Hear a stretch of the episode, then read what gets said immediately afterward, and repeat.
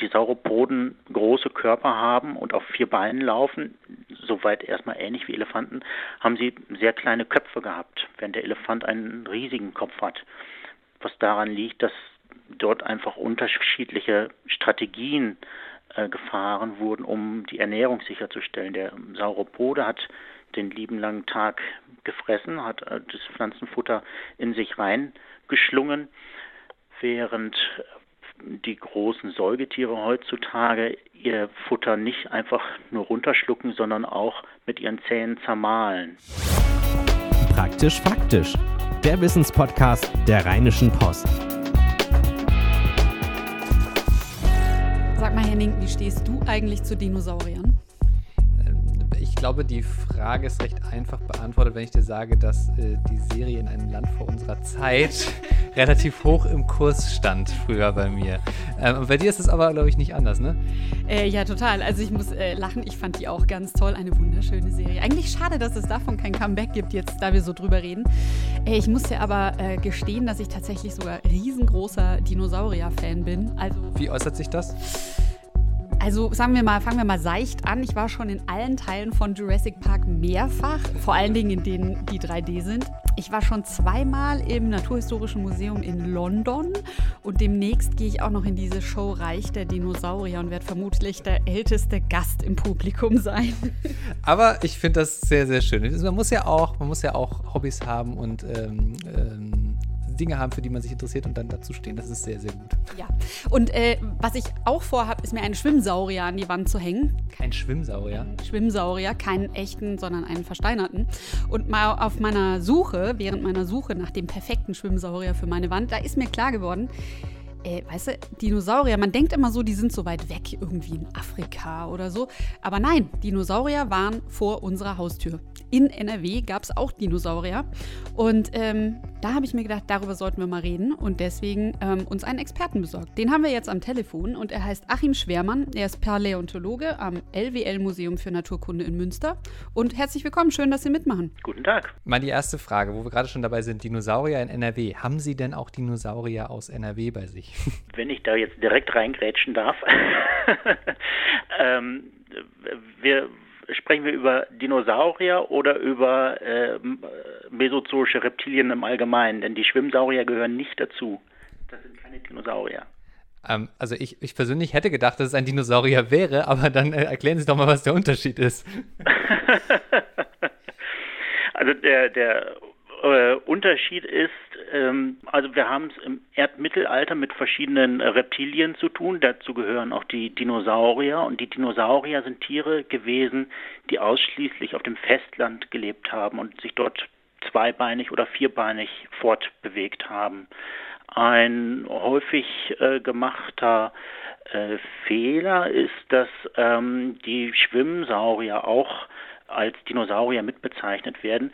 Die gehören aber zu einer anderen Gruppe von Tieren. Also es sind auch Reptilien, sind aber keine Dinosaurier. Diese äh, marinen Reptilien wie Plesiosaurier oder Ichthyosaurier hatten ähm, Paddel, waren also sehr stark angepasst an einen marinen Lebensraum und haben sich auch Zeit ihres Lebens im Wasser aufgehalten. Okay, Susanne, dann hast du schon mal was gelernt. Äh, ja, ich sehe schon. An dieser Stelle hat kein einziger Besuch geholfen. Aber dann lassen Sie uns doch vielleicht, äh, das habe ich rausgehört, bei der Bezeichnung Saurier bleiben, weil das, äh, das Wort haben Sie jetzt auf jeden Fall bei allen äh, genannt. Haben Sie denn einen Saurier aus NRW bei sich? Wir haben sogar mehrere Saurier aus NRW hier im Museum, ähm, sowohl Dinosaurier als auch marine Reptilien. Ähm, das älteste marine Reptil, was wir hier haben, ist ähm, zeitgleich auch der älteste Fund eines Plesiosauriers. Der stammt aus der späten Triaszeit, ist also ungefähr 200 Millionen Jahre alt. Also ein Plesiosaurier, also ein Tier, was ähm, im Wasser gelebt hat. Wir haben aber auch ähm, noch einen jüngeren Plesiosaurier, der in der Ausstellung gezeigt wird, der ungefähr ähm, 100 80 Millionen Jahre alt ist, auch ein Plesiosaurier, also auch eine Paddelechse, auch äh, im Meer lebend gewesen. Und dann haben wir auch noch zwei Fundstellen in Westfalen, wo ähm, dann tatsächlich Dinosaurier gefunden wurden, also landlebende Tiere. Ähm, das eine ist ähm, im, im, Sauerland, dort haben wir streng genommen sogar zwei Fundstellen, einmal bei Brilon-Neden Ähm, dort sind Dinosaurier aus der Unterkreide gefunden worden, ungefähr 120, 125 Millionen Jahre alt.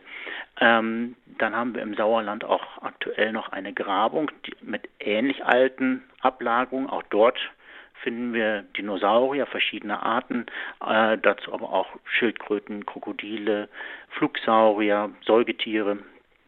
Ja, und ähm, dann haben wir noch in einer anderen Ecke von Westfalen, in Ostwestfalen im Weser-Wien-Gebirge, den Fundort von Vienvenator. Das ist ein Raubsaurier, Deutschlands größter Raubsaurier, der ungefähr 160 Millionen Jahre alt ist. Größter Raubsaurier, wie, was, wie, wie, wie groß denn? Also äh, irgendwie, ich habe dann immer so direkt den T-Rex im Kopf, aber ähm, äh, wie, wie, kann man sich dieses Tier vorstellen? Was wissen wir darüber, wie der aussah und was, wie der sich bewegt hat?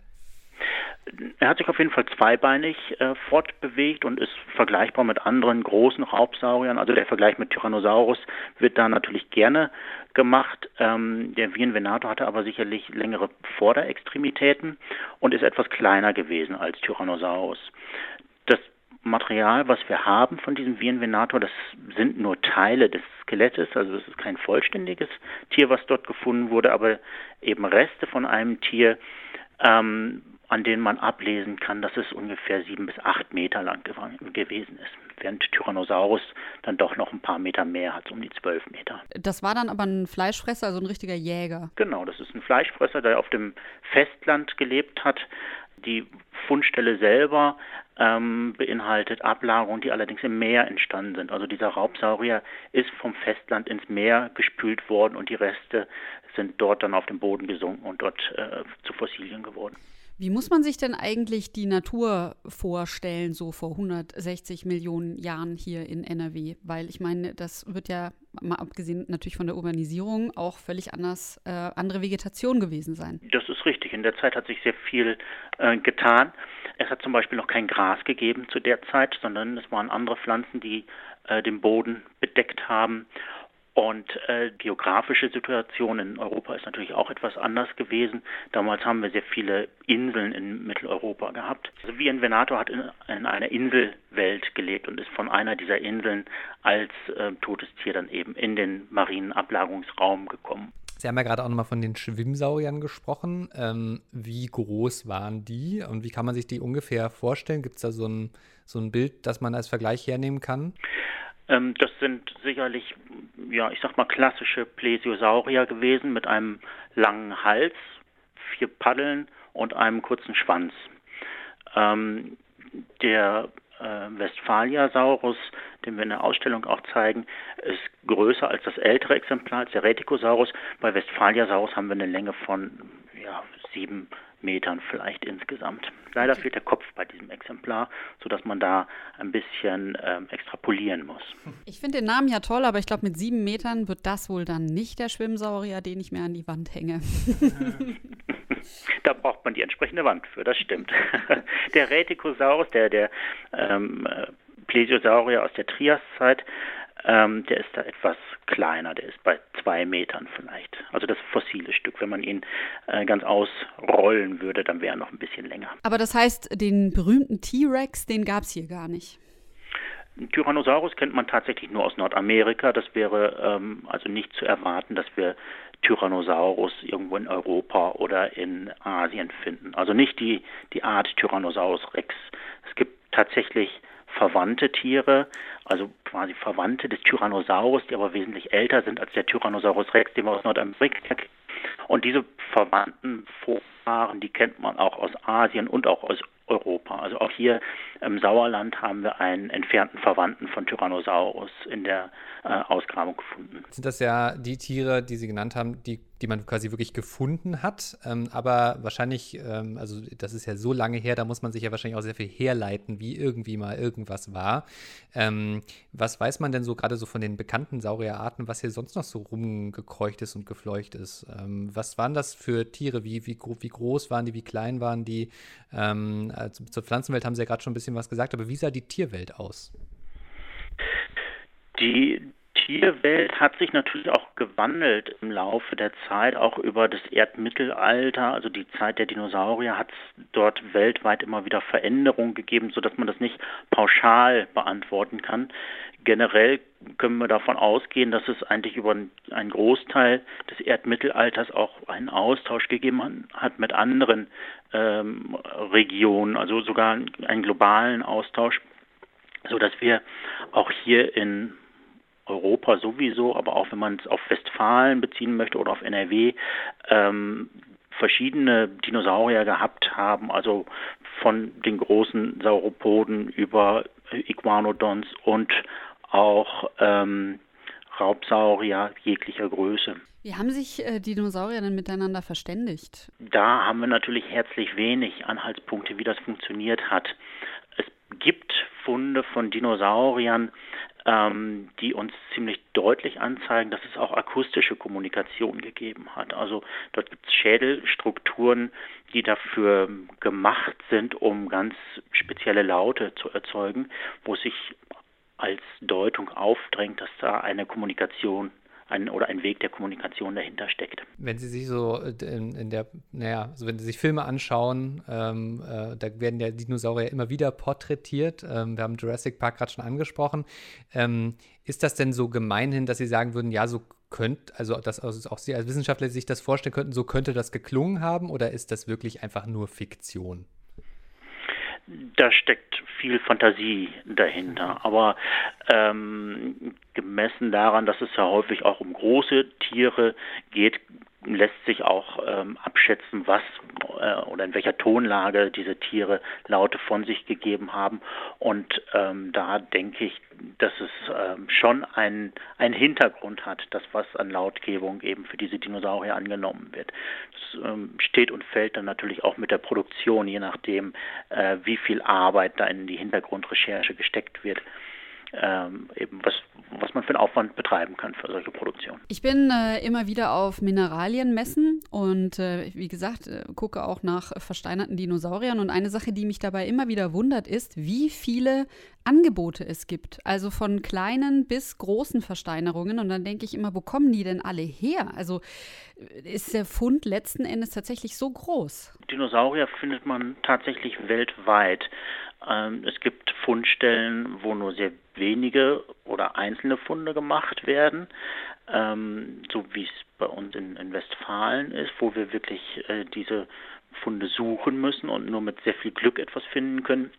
Es gibt aber auch Fundstellen auf der Erde, wo ähm, Dinosaurier, doch recht häufig vorkommen. Und das ist dann auch häufig das Material, was auf diesen Sammlerbörsen landet. Da aus, aus Marokko beispielsweise werden sehr viele Fossilien ausgeführt und auch aus bestimmten Regionen in den USA beispielsweise kommen Fossilien, die dann auch auf den äh, freien Markt kommen. Wo müsste man denn hinfahren hier in der Gegend, um ähm, vielleicht noch eine Ausgrabungsstelle zu sehen oder ähm, auch, ich weiß ja nicht, ob irgendwo noch Fossilien ausgestellt sind im Boden? Äh, und äh, genau, um sich da mal einen Nachmittag, einen Dinosaurier-Nachmittag zu machen. Fossilien im Boden gibt es. Wenn ich da an NRW denke, gibt es aktuell eine Ausgrabung. Das ist die Ausgrabung, die wir vom Haus aus betreiben im Sauerland, wo Fossilien noch im Boden liegen. Die Fossilien, die wir dort ausgraben, sehen aber auf den ersten Blick ziemlich unspektakulär aus, weil sie sehr klein sind. Auch äh, also wir haben Nachweise auch für größere Dinosaurier, für Iguanodon beispielsweise, aber die Reste, die wir dort finden, die sind sehr klein, weil die Knochen, auch die größeren Knochen, ähm, sehr stark zerbrochen sind. Also man findet dort äh, normalerweise nur Fossilien im Zentimeter-Maßstab. Äh, Was man natürlich machen kann, wenn man hier in der Nähe ähm, den Dinos nahe kommen möchte, ist ähm, zu den Stellen zu fahren, wo sie ihre Spuren hinterlassen haben.